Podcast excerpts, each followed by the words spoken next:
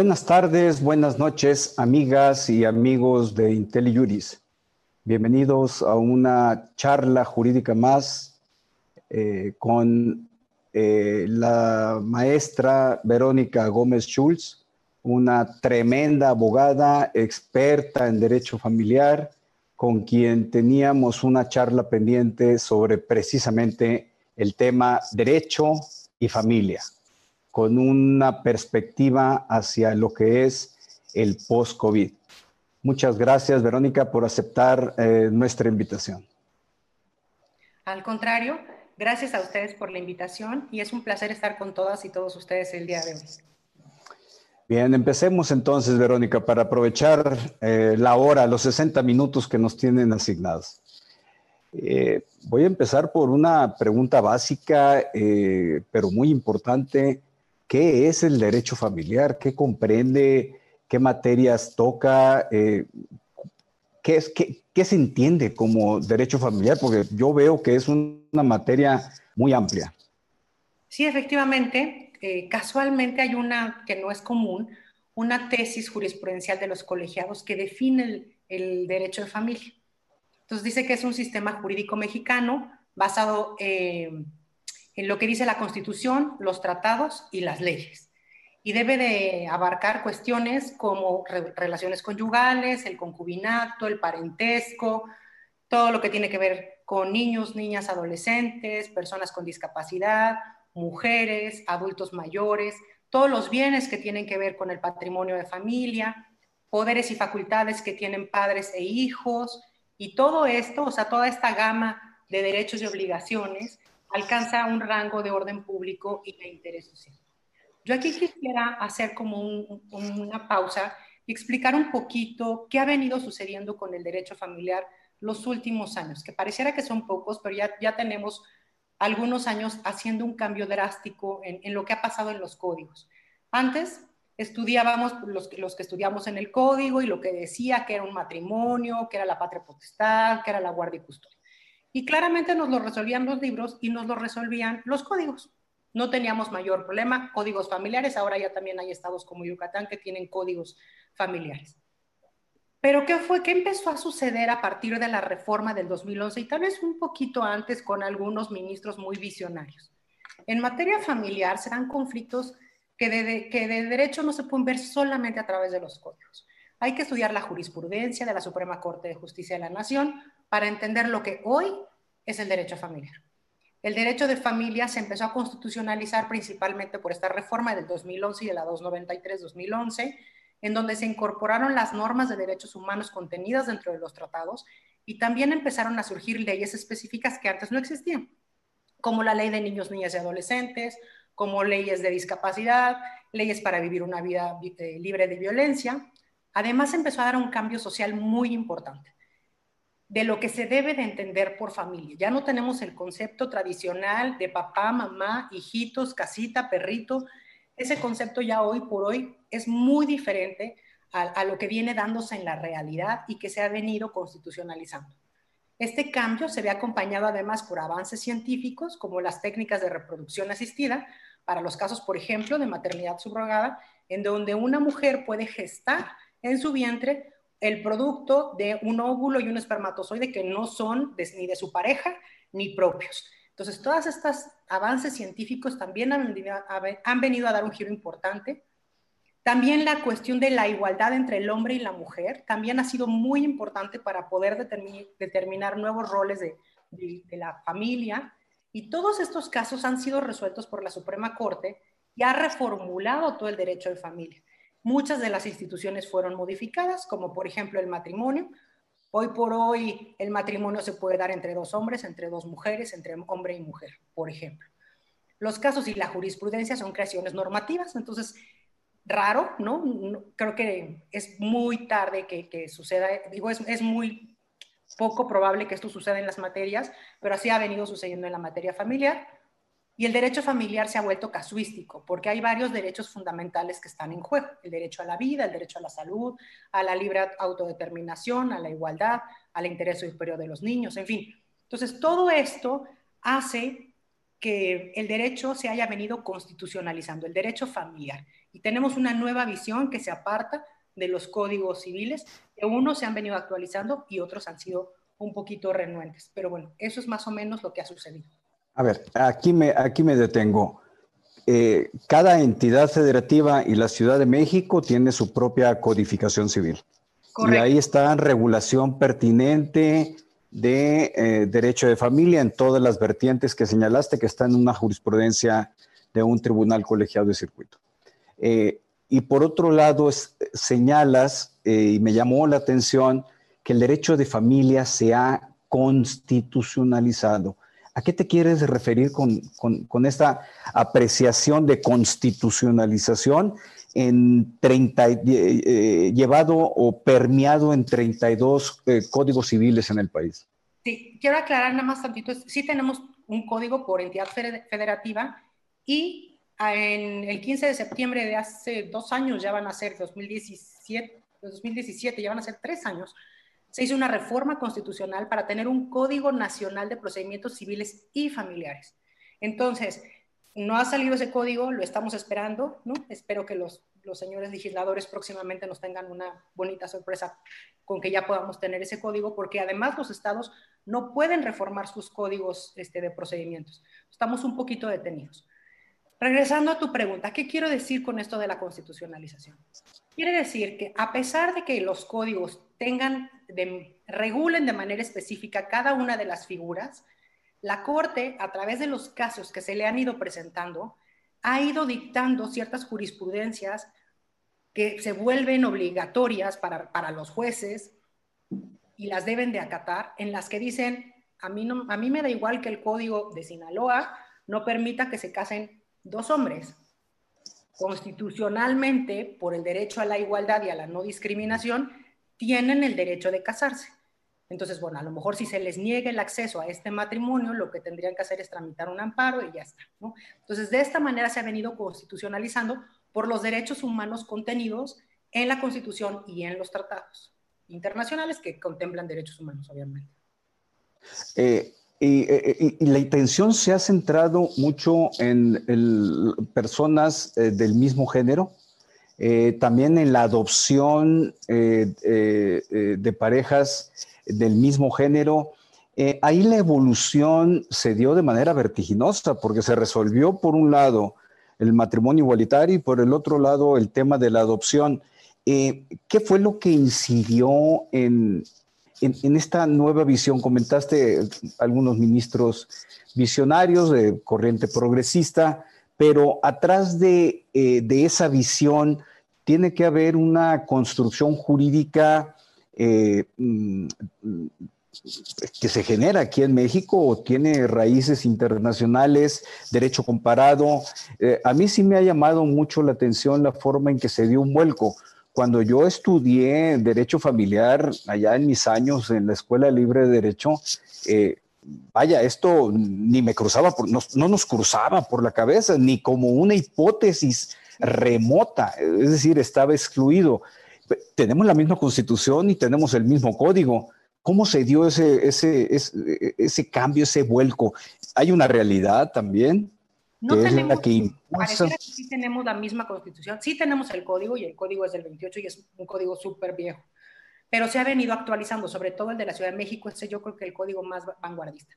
¿Qué ha pasado? Yo creo que más bien ha sido una respuesta social a las necesidades sociales, es decir, yo creo que los homosexuales, o sea, no es que un día dijeron a partir de tal fecha empiezan, sino que siempre han estado y lo que pasa es que tenían sus derechos limitados, esa es la realidad, no tenían la libertad de poder salir a la calle y decir soy homosexual y, mis derechos valen tantos como, tanto como el de cualquiera.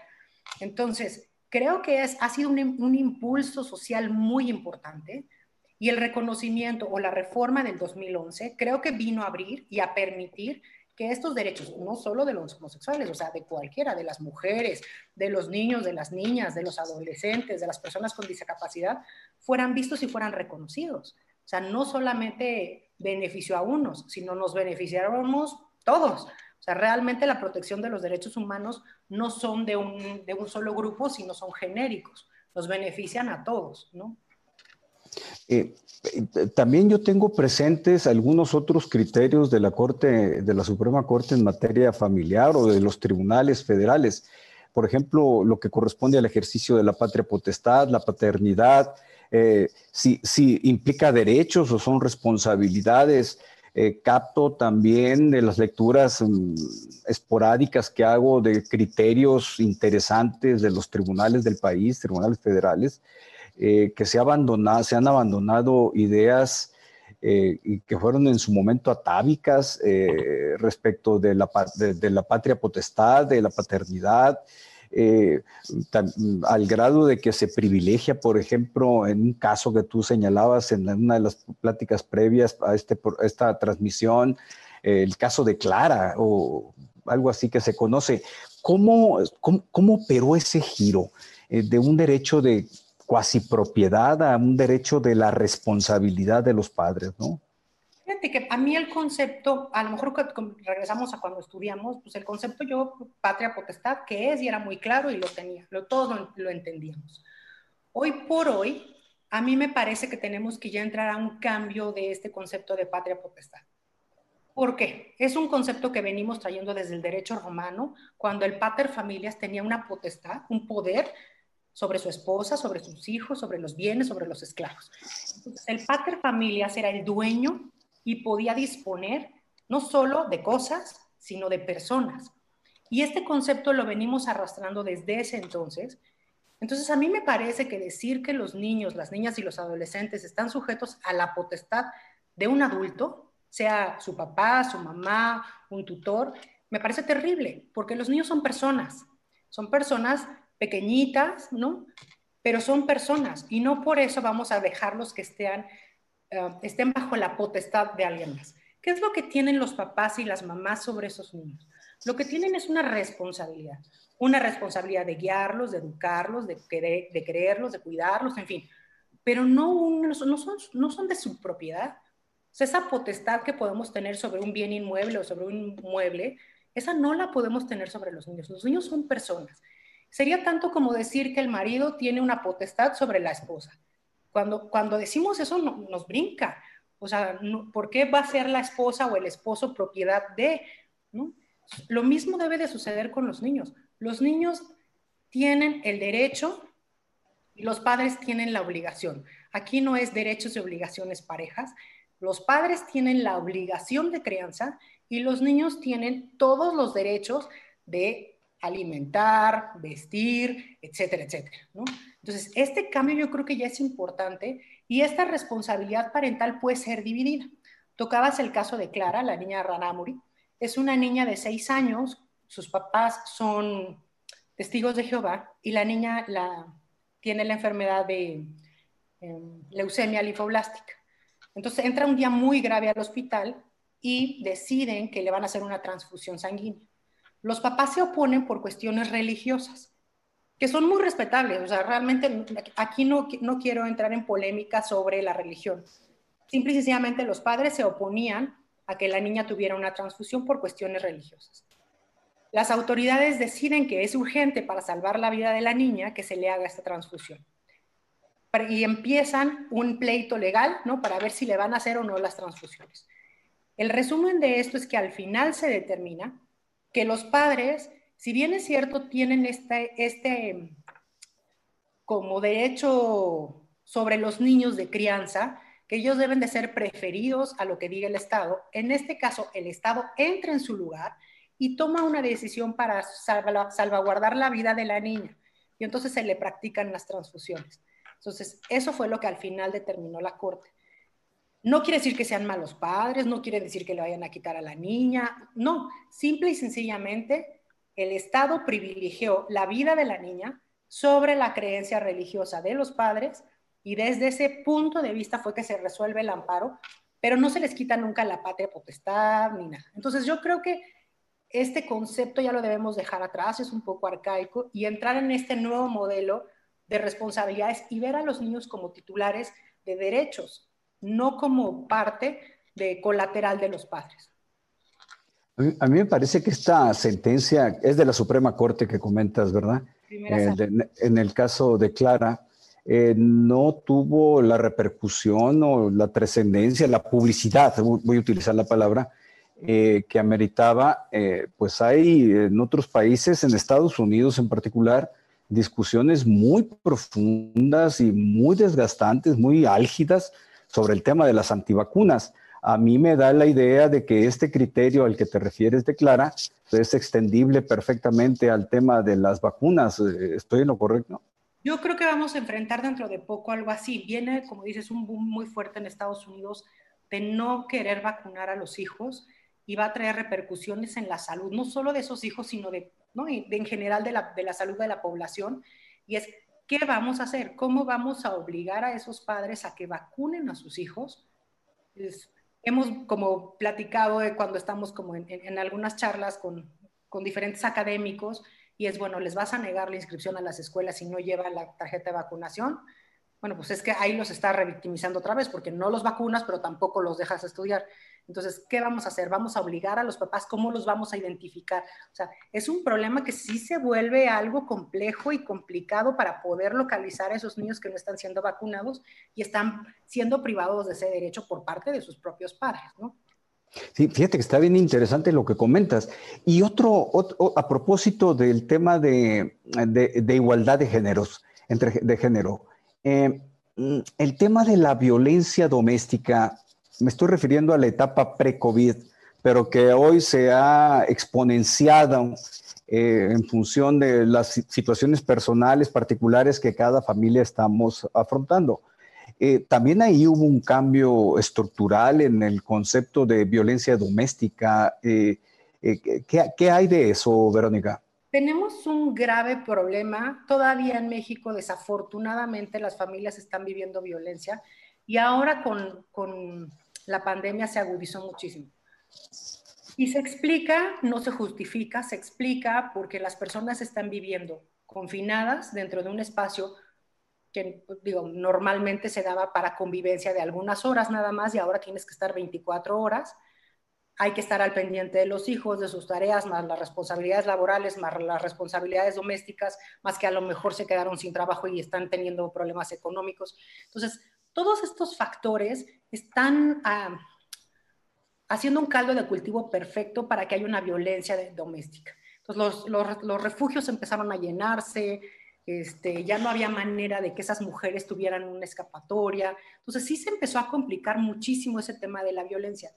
Yo esperaría que ahora que, ¿no? que más o menos regresemos y empecemos a, una nueva normalidad y la gente regrese a sus trabajos, los niños al colegio, esa violencia vuelva a disminuir y, seguir trabajando fuertemente para erradicar por completo esa violencia. Creo que eso es fundamental, que en las casas, que es el núcleo fundamental en donde uno se debe de sentir seguro, no haya violencia. Eh, más tarde regresamos con el, tema de la eh, violencia doméstica en el COVID, eh, pero me detengo y me regreso un poquitín en el tiempo. la situación, ahorita los tribunales familiares están cerrados, básicamente, por lo que entiendo, ¿es correcto? Es correcto, desde el 18 de marzo cerraron y dejaron unas guardias ah, en juzgados familiares, pero únicamente se, está, se estaban resolviendo o se están resolviendo, porque todavía no abren los tribunales, medidas provisionales que tienen que ver justo con el tema de violencia, con alimentos, pero únicamente de los casos nuevos. Es decir, si uno ya tenía ingresado algún expediente, esos expedientes no se están moviendo y uno resuelven medidas provisionales. ¿Eso es en la Ciudad de México? ¿También está sucediendo en otros estados de la República? Prácticamente están todos los tribunales del país parados. Creo que esta semana ya empezaron un poco a funcionar algunos como Guanajuato, en fin. Estado de México ha venido haciendo mucho trabajo para poder hacer expedientes virtuales, entonces ya empezaron con la firma electrónica, llevan un poquito más de avance, Nuevo León ha sido de los más vanguardistas porque desde hace mucho tiempo ellos empezaron con el expediente virtual. Entonces, bueno, pero en términos generales, prácticamente la administración de justicia en este país está parada, desafortunadamente. Ya en el, primero de julio aparentemente regresamos en la Ciudad de México. Eh, eh, a propósito de vacunación, hay varias, ya, hay varias preguntas, después entraremos a ellas, pero a propósito de la vacunación, eh, Rosa Palma Flores hace una pregunta interesante que puede ser el remate de lo que expusiste. Eh, señala, pregunta ella, eh, Rosina Palma, perdón, Rosina, dije mal tu nombre. ¿Existe la posibilidad de que la vacunación de los niños sea obligatoria? Entiendo que hoy es obligatoria o no. ¿Cómo, está la situación esta? O sea, existe la obligación, digamos, no hay una ley que prevea una sanción por, por, no vacunar a los niños. Y yo creo que justo estamos en el momento ideal en el que se empiecen a tomar decisiones por parte de las autoridades en qué va a pasar con estas personas que no están vacunando a sus hijos. Porque están habiendo brotes, por ejemplo, de enfermedades que ya se habían erradicado, entonces ahora están volviendo a aparecer estas, estas enfermedades. Entonces, sí creo que es un problema grave. No solo pone en riesgo a los niños que no están siendo vacunados, sino en general a, la población. Entonces, van a tener que tomarse medidas. ¿Cuáles? Todavía no lo sabemos. Vamos a esperar a que la autoridad este, determine algo, pero sí debería de haber alguna sanción para aquellos padres que no, no estén llevando a vacunar a sus hijos. Eh, a propósito de los tribunales, eh, Carlos Gregorio Ramírez nos comenta que en Torreón, debo entender, eh, todo Coahuila tiene en función juzgados familiares. en Oaxaca nos comenta Edna Georgina Franco Vargas, no existe sistema digital, justicia electrónica, pues en materia familiar. Muchas gracias por estas precisiones, porque como está todo fragmentado, es difícil tener conocimiento puntual eh, de todos los temas. Y hay estados que están muy a la vanguardia y otros que están todavía en pañales. Inclusive en la Ciudad de México, pues así mucha digitalización no tenemos, pero bueno, algo tendremos que empezar a hacer y a ingeniarnos. Sí, sobre todo como ya se puso la muestra a nivel federal, que bueno, es el, Poder Judicial de la Federación, tiene un presupuesto, eh, ya tenía arrancado e iniciado la e-justicia, como se le llama hoy, eh, pero afrontará retos y tendrá que marcar una pauta que para las entidades federativas volcarse hacia un sistema electrónico eh, es mucho más, mucho más complejo que de suyo, pues será dificultoso eh, a nivel federal. al, al 18 de marzo, que fue, o 19 de marzo, que fue el último día hábil de los tribunales locales, bueno, federales el 18 de marzo, y eh, federal, locales no sé qué día en específico aquí en la Ciudad de México fue. Eh, ¿Cuál era la situación de los tribunales, de los juzgados eh, en la Ciudad de México? Y si tienes información de otros estados de la República, estaría interesante saberlo.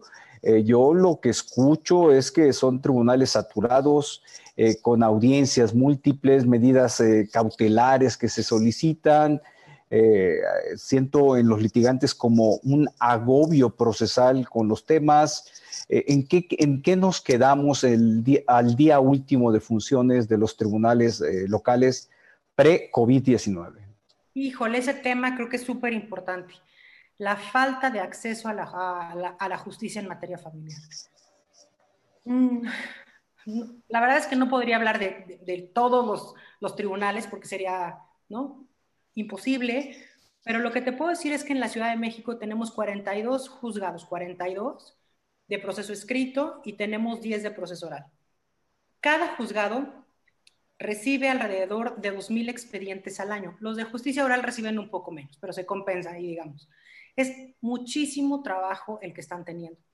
El 25% de los jueces en el tribunal son familiares y el 37% de los juicios que se reciben son familiares. Entonces tenemos ahí un desfase de un porcentaje del 12%. Necesitaríamos 12% más de jueces para poder más o menos empatar. Entonces sí tenemos unos tribunales saturados y eso implica que no tengamos una buena administración de justicia. Nada más como para que se den una idea, los, los juicios familiares se, se reciben más o menos 104.361 y los civiles fueron 87.000 y los penales 31 mil. Entonces, realmente la disparidad en esas materias sí es muchísima. Hay que invertirle y hay que apostarle muchísimo a la materia familiar. De verdad es que se requiere. O sea, yo no sé si alguna vez has estado en, Niños en, Juárez, en el edificio que está ahí sobre Avenida Juárez, casi enfrente del hemiciclo o de Bellas Artes. Lo que te puede tomar desde que te formas hasta que llegas al juzgado al que vas son 25 minutos para poder llegar a un juzgado. Entonces, ya desde ahí, te imaginas que todo lo que viene después es complicado. Si ya nada más el acceso es difícil, pues el tener una audiencia, el que te presten el expediente, etcétera, etcétera, etcétera, es muy difícil. Y entonces, ¿qué hacen? Los jueces no se dan abasto. Necesitamos jueces con mayor capacitación, abogados, abogados también mejor capacitados. Y la materia familiar tiene un costo que no se ve, que no solo es en tiempo y en dinero, es en emoción. Casi todos los juicios tienen una parte emocional que representan un costo para las personas. Y ese costo normalmente no se ve se hizo una encuesta por parte del tribunal y dicen que ese costo emocional es de un 57%. O sea, es muy alto el costo que se tiene a nivel emocional. Realmente necesitamos políticas nuevas, políticas públicas que apuesten más por la familia, que el tribunal haga una inversión más en, la cuestión de, la, de familia, que, los legisladores saquen este nuevo Código Nacional de Procedimientos Civiles y Familiares y que tengamos un procedimiento mucho más ágil, mucho más este, rápido, que se protejan los derechos de, de, la población vulnerable, que hay un trato igual, que ya no hay un trato de hombres y mujeres que sea exactamente igual, que, hay una que se juzgue con perspectiva de género. Entonces, creo que todas estas cuestiones sí tienen que ser tomadas en cuenta y mientras no se solucionen, no va a haber una buena administración de justicia en materia familiar, a costa de los justiciables. A propósito de lo que sucede en otros, está sucediendo en otros estados, Ricardo Curiel nos ayuda con el siguiente comentario. En Aguascalientes se regresaron a las actividades, debo entender, en los tribunales, con medidas de seguridad implementando un sistema de citas muy primario y que afecta disposiciones procesales. Gracias a, a Ricardo por el comentario. En el estado de... Con citas, creo que también Guanajuato está teniendo citas entonces, pues sí va a ser complicado porque antes, no sé, podíamos estar en una sala de revisando los expedientes 30 personas y ahorita el, cupo máximo van a ser 10. Entonces, como, ¿cómo vamos a ir entrando poco a poco? Entiendo que tampoco es fácil, o sea, tampoco es que digan entre todo mundo, las medidas sanitarias son necesarias, lo entiendo. Entonces, sí hay que compensar unas cosas con otras. Pero bueno, pues, pues, tendremos que adaptarnos todos y poner nuestro mejor esfuerzo, tanto Poder Judicial como litigantes, como los clientes que ya están desesperados, los pobres porque sus asuntos no avanzan, este, y tenernos todos un poquito de paciencia porque esto nos, nos agarró al mundo entero complicado, ¿no? O sea, no estábamos preparados. También Dalia Janet Tola Guzmán en el Estado de México está igual las circulares tienen algunas salvedades contrarias al Código Procesal. Susana Zárate, en el Estado de México se ha, dado gran difusión al tribunal, al tribunal electrónico, a la justicia electrónica, sin embargo, únicamente resuelven procedimientos no contenciosos. Es una muy buena precisión con la que nos ayudas, eh, Susana.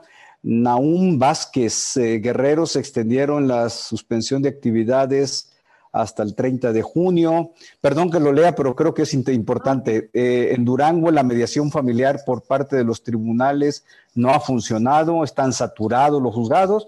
Algo de lo que tú estás comentando que sucede en tu práctica profesional aquí, como, eh, eh, aquí en la Ciudad de México, están saturados los juzgados, tal como estaba antes de la figura de la mediación en Oaxaca, nos, eh, nos comenta Edgar Georgina Franco, está igual, la carga de trabajo es casi tres veces mayor a los penales y civiles. ¡Wow! Según, de acceso, según informe de acceso a información pública del 2016, no sé, hay, hay muchos comentarios, vuelven aquí en Acapulco Guerrero, eh, Socorro Sánchez nos dice que están funcionando los juzgados civiles y familiares. Eh, y ampliaron el catálogo de asuntos a, recibir. Entiendo que conforme nos hemos ido acomodando eh, en los plazos, los semáforos epidemiológicos, que el, el, Poder Judicial Federal y los poderes judiciales de los estados también eh, se ubicaron, se reacomodaron un poquito, empezaron a buscar maneras de regresar a la, a, la funcionalidad, ¿no? llega el COVID. Sí, sí, dime, dime, dime, dime, adelante. La mediación, híjole, yo les diría, y se los dije a las personas que me llamaron, yo no soy mediadora certificada, pero lo recomendaba con algún mediador. Hagan uso de esta herramienta. De verdad, en este momento los juzgados van a, si ya estaban colapsados, van a terminar de colapsar. O sea, no vamos a avanzar mucho más. Busquen las familias una forma en la que se sienten de una manera amigable. Entiendo que si ya tienen un problema es porque ya no pudo ser tan amigable, pero tratemos de poner lo mejor de nuestra parte para poder mediar los conflictos familiares. Yo creo que esa va a ser la opción y esa va a ser una muy buena solución. Es con, vayan con un mediador certificado y que puedan llegar a un acuerdo, qué va a pasar con sus hijos, qué va a pasar con los bienes, qué va a pasar con pensiones, quién se va a quedar con el domicilio conyugal, con el uso del domicilio conyugal, todo lo que tengan que resolver, véanlo ahí. O sea, yo creo que nadie conoce mejor a su, situación familiar que los propios que están adentro de la familia.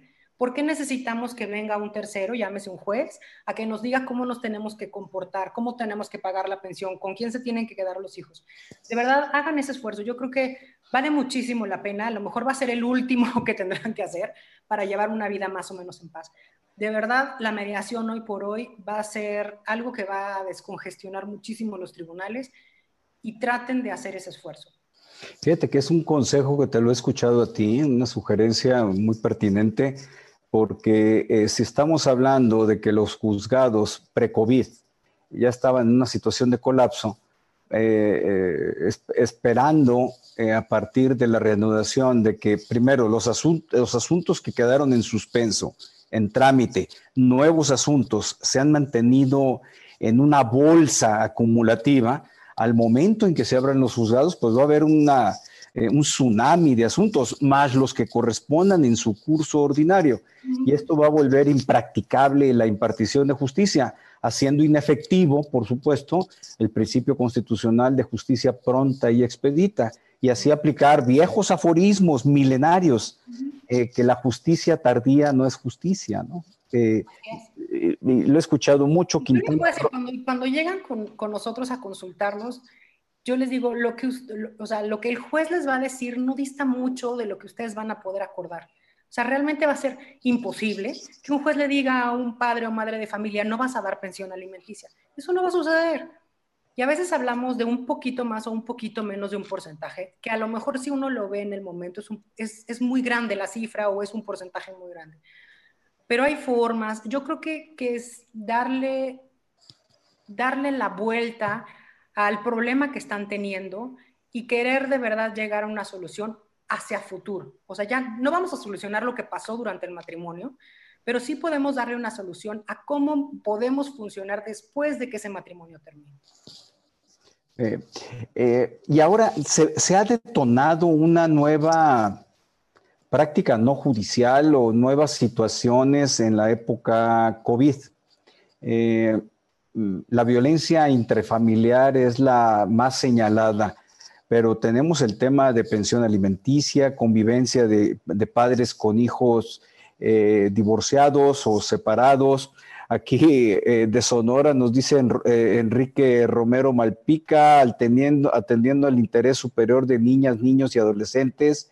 El Poder Judicial de Sonora realizó la primera convivencia familiar supervisada entre un niño y su abuela por medio de plataforma Zoom, eh, digamos, eh, la flexibilidad con la que se está aplicando, aplicando el derecho. Eh, pero bueno, no te interrumpo porque, pero sí considero atinados y pertinentes todos los comentarios que nos están haciendo. Dentro de las medidas que se tomaron aquí el tribunal también es la que no se pierda este contacto entre los niños, niñas y adolescentes y sus padres, o sea, sus progenitores, ya sea mamá o papá, y también se está implementando el sistema de videollamadas para dar continuidad, ¿no?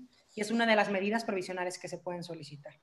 Y el tema de pensión, créanme que no es de ahorita, no es de pandemia. Sí seguramente se va a complicar porque pues los trabajos pues, no están siendo fáciles, está mucha gente quedándose sin trabajo. Pero este tema de la pensión es un, un, problema que venimos arrastrando milenario, de verdad. Es que no hay manera de que la gente cumpla la pensión alimenticia. ¿Por qué? no sé, o sea, parecería que no quieren dar ese dinero porque ese dinero se puede destinar a otras cosas. Se cree muy listo el que quiere, el que escapa de la justicia para poder decir que gana menos y le pongan una pensión más pequeña. No hemos encontrado un mecanismo que realmente funcione para que se paguen esas pensiones alimenticias. Hay países que le quitan la licencia para conducir o le quitan el pasaporte al papá que no cumple con una pensión alimenticia. Entonces habría que, buscar la manera, porque sí tenemos ahí como una especie de, chismógrafo en el que dicen quién está cumpliendo y no, pero realmente fuera de que yo esté boletinado no pasa nada, o sea, no puedo realmente hacer efectivo ese derecho de las personas que tienen eh, necesidad de una pensión alimenticia para que les llegue, ya sea hombre, mujer, niña, niño, adolescente. Eh, y si el deudor, el, deudor alimentario muere en esta, eh, en, esta, eh, en esta situación de pandemia, se acaba la obligación, se da por terminada la obligación de la pensión alimenticia, ¿no? Totalmente, sí, desafortunadamente sí. Digo, salvo que tuviera alguna pensión o algún seguro del que se pudiera echar mano, hubiera dejado bienes, ¿no? Pero, digamos, si no es el caso, no hay manera de que sigamos cobrando esa pensión alimenticia. El, tema de la violencia doméstica. En la, eh, eh, en la temporada, en esta época COVID, en la era de la pandemia, ¿cómo se está atendiendo el tema? ¿Hay medidas cautelares? Eh, ¿Qué está sucediendo? tenemos la violencia doméstica conceptuada del hombre hacia la mujer, pero también hay violencia de la mujer al hombre, eh, de la violencia hacia los niños, de los padres. ¿Cómo está ese, ese manejo en la etapa actual? ¿Es condenada eh, eh, en medios de comunicación, en, la narrativa de los gobernantes? Pero procesalmente, desde el punto de vista jurídico, ¿qué se está haciendo? ¿Qué, ¿Cómo se está manejando el tema? En el momento en el que se hace saber al juzgado que está de guardia de que existe esa violencia, ya sea por parte del hombre hacia la mujer o de la mujer hacia el hombre o hacia los niños, una de las medidas que se puede solicitar es la, salida del agresor del domicilio conyugal.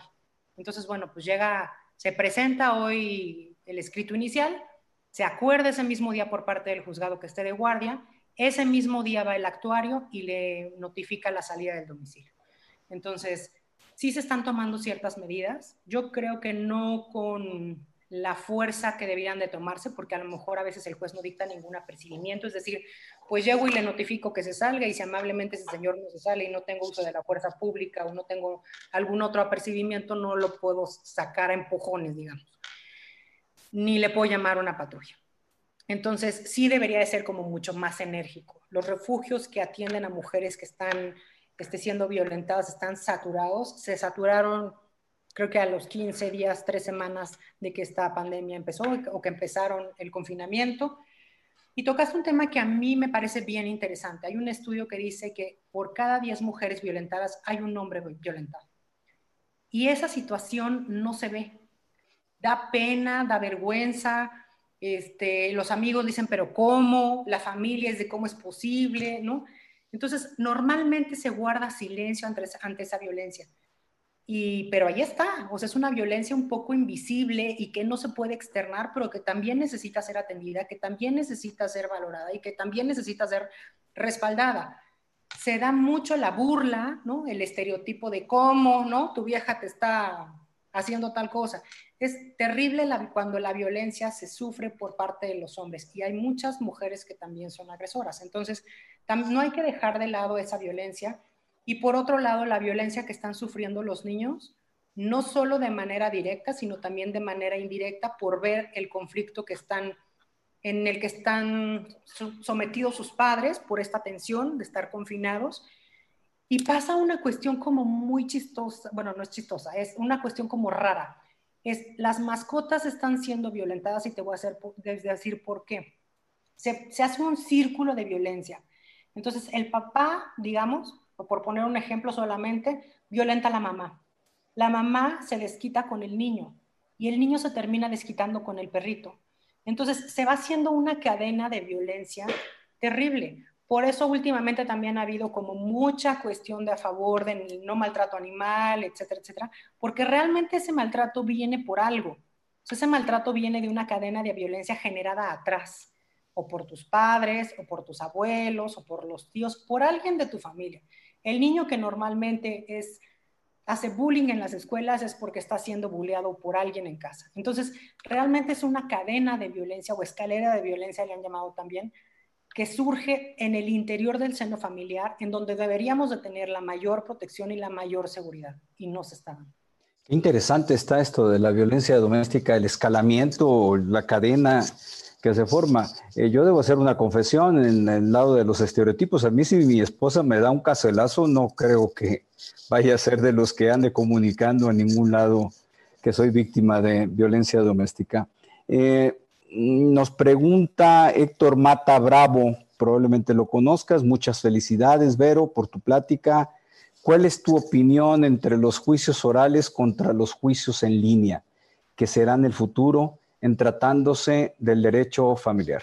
Híjole, qué buena pregunta, querido Héctor. Este, nosotros hemos estado pugnando mucho, o antes de todo esto, porque se hicieran todos los juicios de manera oral. Realmente creemos que la oralidad va a venir a, impartir una mejor justicia.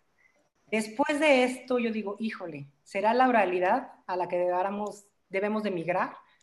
¿O será expedientes electrónicos para que no nos vuelva a pasar lo que tenemos?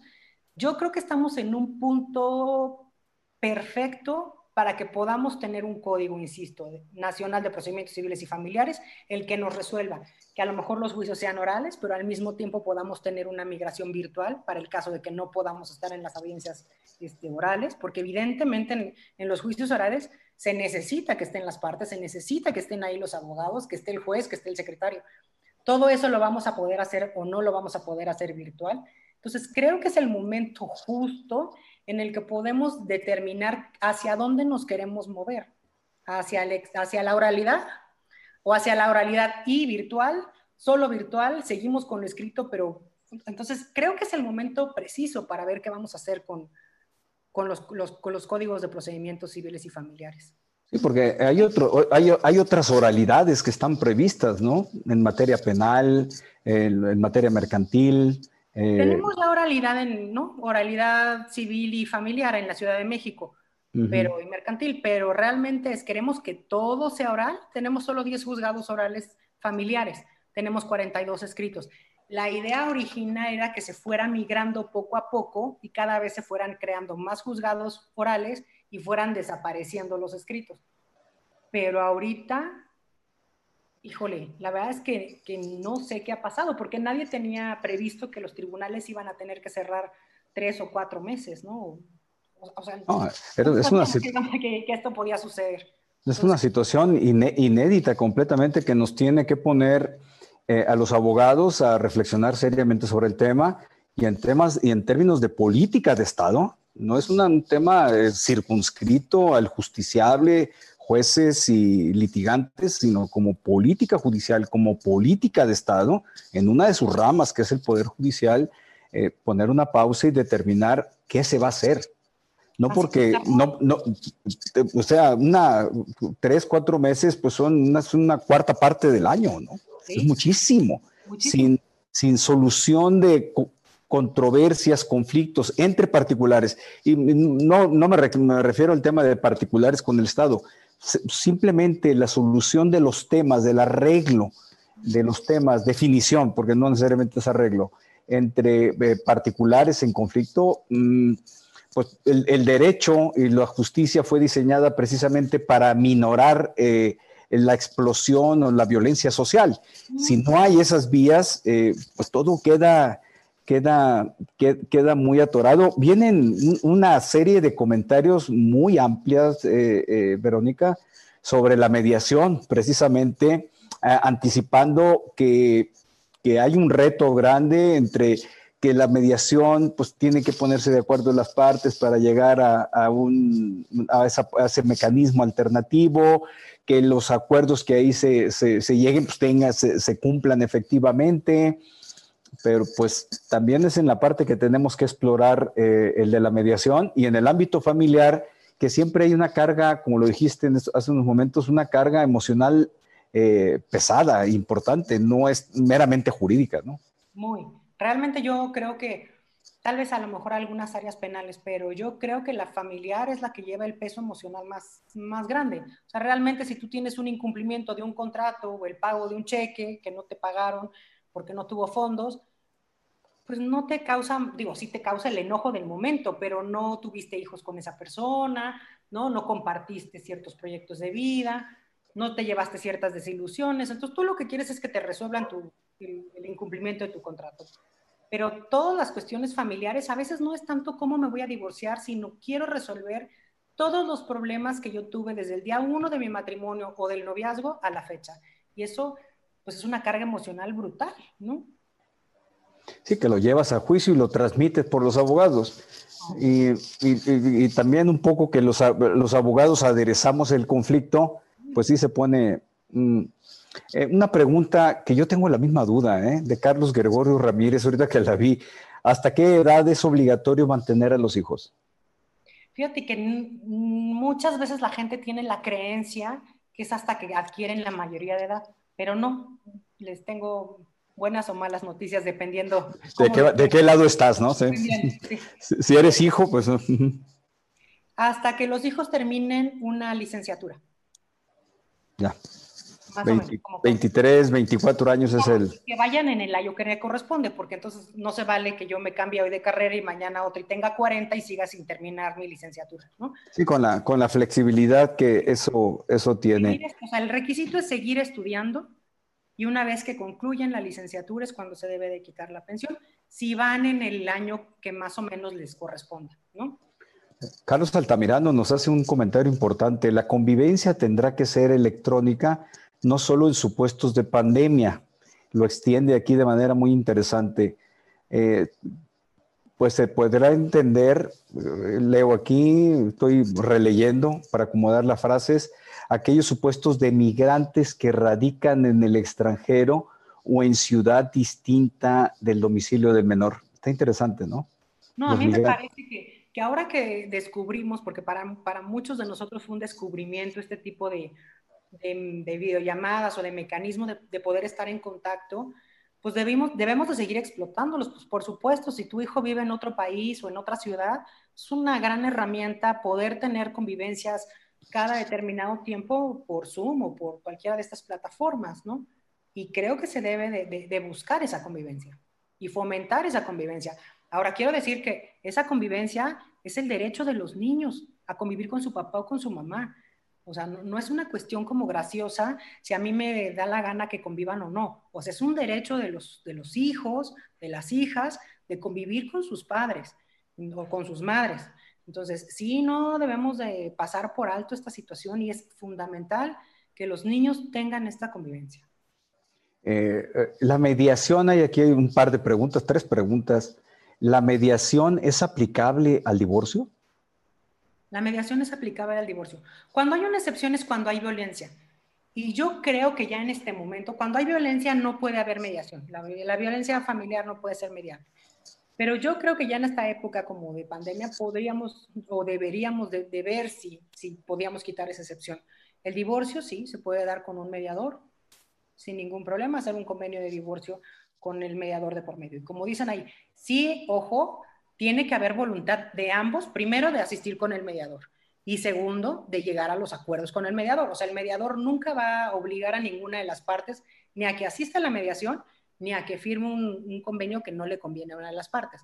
Entonces, sí es fundamental la voluntad de las partes para poder mediar. Ahora, ¿es mediación privada o es mediación institucional? Hay dos, hay mediadores privados y hay el Centro de Justicia Alternativa en el que se puede hacer la mediación. En este momento no está trabajando, pero puedes ir con un mediador este, privado. Caray, eh, nos están rebasando las preguntas. Eh, yo quisiera continuar con otros temas, pero pues aquí yo creo que eh, le, damos de frente a las preguntas porque va a ser más interesante lo que pregunten en casos concretos que lo que yo pueda estar aquí dirigiendo la charla contigo.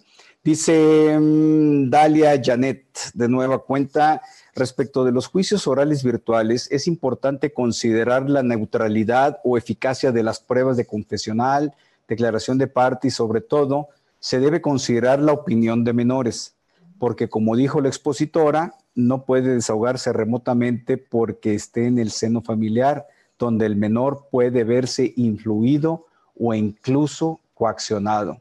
Gran tema.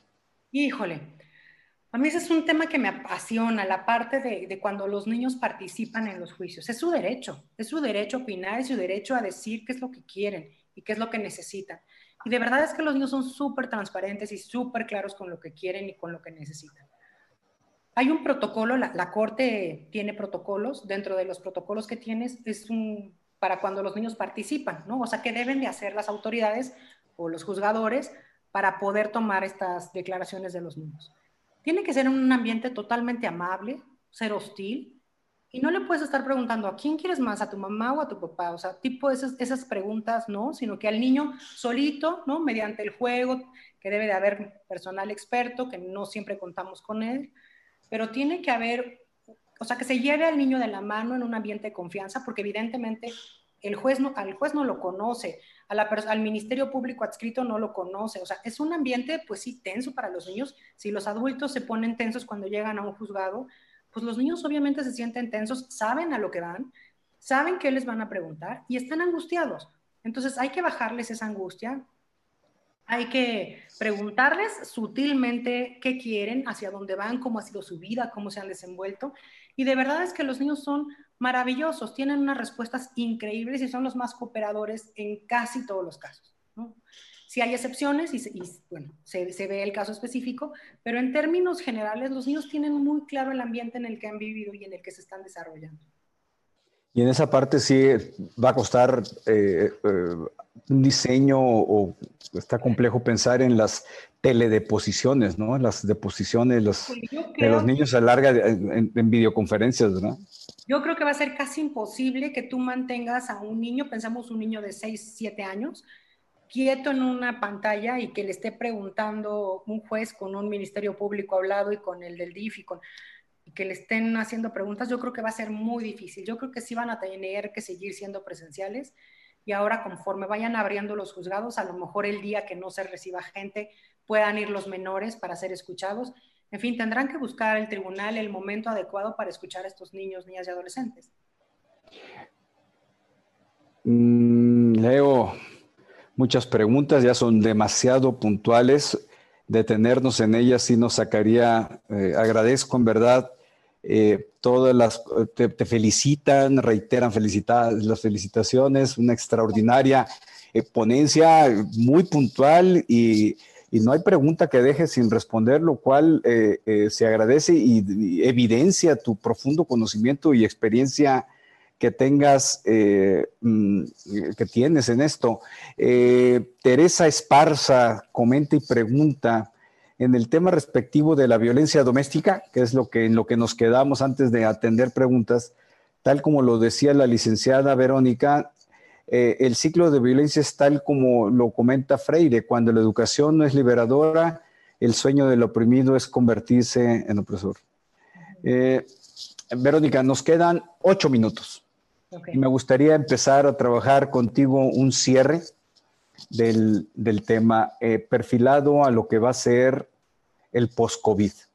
Código Nacional de Procedimientos Civiles y Familiares, se va a tener que detener el, el, proyecto, la discusión, el análisis, se tendrá que ajustar la experiencia que tuvimos en estos tres, cuatro meses en los textos legales en aras de que sea eh, progresivo el derecho humano eh, eh, en este contexto a la tutela judicial efectiva, no sé si potenciar medios alternativos, ¿Qué reflexiones te han movido a ti como experta en derecho familiar, como una litigante acreditada a nivel nacional, eh, estos meses de encierro? Fíjate que yo creo que, y revisando, porque hace poco hubo una iniciativa de dos diputadas del PAN, estuvimos platicando con ellas acerca de esa iniciativa del código y, como que volví otra vez a, tocar, a pensar en el tema del código. Y creo que sí, esto nos debe de servir como experiencia para ver cómo vamos a funcionar, o sea, litigio civil y familiar de ahora en adelante, no solo en la Ciudad de México, sino a nivel nacional. Es un código que, que es todo un reto porque tiene que recoger las necesidades desde Baja California hasta Yucatán, cuando no son las mismas, cuando se requieren cosas diferentes, pero vamos a tener que englobarnos todos los mexicanos dentro de ese código. Y sí creo que tenemos que darle una muy buena repensada hacia dónde queremos migrar, si a la oralidad, si a la cuestión virtual, y creo que es el momento justo, ¿no? No nos viene mejor la pandemia, ya que se han tardado los legisladores un montón de tiempo en sacar el código, por lo menos ahora tener un código que realmente nos venga a solucionar los, los problemas que ya teníamos, más los que ahora tenemos por derivados de la pandemia y que en cualquier momento se puedan dar y cómo podemos tener realmente un acceso a la justicia. Eso es por lo que hace al código. Eh, Respecto del funcionamiento de tribunales, medidas cautelares, eh, restricción del... Va a funcionar pares y nones, digamos, el primer día funciona, o sea, un día pares, un día nones, juzgados civiles y familiares. Híjole, pues, pues esperemos, el día que no abran al público, esto va a ser puerta abierta y puerta cerrada, el día que no abran al público, esos juzgados van a seguir funcionando, pero no van a recibir este, visitantes. Entonces, no sé cómo vayan a funcionar. Las oficialías de partes no van a estar dentro de los juzgados, van a estar en mesas específicas que se van a poner en cada uno de los inmuebles. Las audiencias se van a llevar el día que se haga a puerta abierta, pero también puede ser que en un caso especial, como por ejemplo lo veíamos ahorita en el escucha de menores, el juez decida que se haga el día que se trabaja a puerta cerrada. Entonces, ya no se va a permitir el acceso bajo la, la circunstancia de que las audiencias serán públicas se permitía el acceso a cualquier persona a las audiencias o al juzgado, a poder estar presente en las audiencias. Yo desde hace, desde el 2017, en septiembre del 2017, cuando, cuando fue lo del temblor, em, yo sugería que no se permitiera la entrada a tanta gente. O sea, esos edificios tienen una carga brutal muerta de expedientes y de papel, más los visitantes que tienen. Entonces, realmente, afortunadamente, no sucedió nada, pero sí el edificio que estaba en Izazaga, que, que tenía ahí los juzgados orales, tanto civiles como familiares, sufrió daños, no se ha podido echar a andar nuevamente, entonces están en otro lugar que se les buscó el espacio. Entonces, yo sí sería de la opinión que se empezara a limitar el acceso de gente a los tribunales, es decir, sobre todo los juicios familiares va el interesado más la abuelita, el tío, el primo, el niño, el, o sea, es imposible que tengamos capacidad para toda esa gente. No es que no los queramos recibir, no es que no los queramos ver ahí, pero realmente no podemos manejar esa cantidad brutal de gente. Que entre el interesado con su abogado, me parece que eso sí. Pero ya no vamos a poder, igual a los que nos gusta llevar a lo mejor al pasante para que aprendan la audiencia, pues vamos a tener que un poco limitarnos en eso, ¿no? Entonces, sí realmente que entren a esos edificios únicamente las personas que realmente deban de estar y los demás se salgan lo antes posible o no vayan, ¿no? Que usen cuestiones electrónicas para poder tomarle fotos a los acuerdos y no estén copiando los acuerdos a mano, ¿no? O sea, realmente sí vamos a tener que ser mucho más ágiles y mucho más rápidos todos, no solo los, el Poder Judicial, sino también los litigantes y, y todas las personas que vayamos a accesar a los, a los edificios. Vamos a ver qué pasa. Yo esperaría que, todos tomamos las medidas sanitarias pertinentes y no haya un contagio masivo, porque sí se recibe, se reciben miles de personas diario, pero miles. O sea, realmente creo que son 20 mil visitantes al día. Eso es un mundo de personas. Tenemos que de alguna forma limitar eso porque no hay forma de tener sana distancia en un elevador de familiares. No hay forma. Entonces, de alguna manera tenemos que ingeniárnosla, ¿no? Y buscar estar sanos y seguir trabajando. ¿Y repensar medidas cautelares eh, será necesario? Mm. no, yo creo que con las que tenemos, lo que necesitamos es a lo mejor un, perdón que lo diga así, pero jueces más valientes, jueces con más mano dura, y que sí digan a la primera de cambios, esta persona se sale del domicilio porque está violentando, o a esta persona le voy a imponer tal medida porque no cumple con la pensión, o a esta persona le, o sea, creo que sí se requiere mucha más mano dura y mano, mano firme, digamos, ahora que está de moda esta palabra de, de empoderamiento de las mujeres, yo digo que hay que reempoderar a los jueces, sobre todo a los jueces familiares y que realmente ellos tienen un poder que no se, a lo mejor no se dan ni cuenta. Ellos tienen el poder de decidir con quién va a vivir un niño ellos tienen el poder de decidir qué va a pasar con una persona que tiene una discapacidad. Entonces, realmente es, es, una mano poderosa, hay que ejercerla, ¿no? Con la, con la ley en la mano, obviamente, con respeto a los derechos, pero, pero sí la tienen que ejercer, o sea, no es si el señor quiere cumplir con la pensión o si la señora quiere permitir las visitas, no, o sea, es, se cumple porque se cumple. Sí necesitamos como mano firme de las autoridades judiciales. Muchas gracias, Verónica. Tenemos que terminar, desafortunadamente.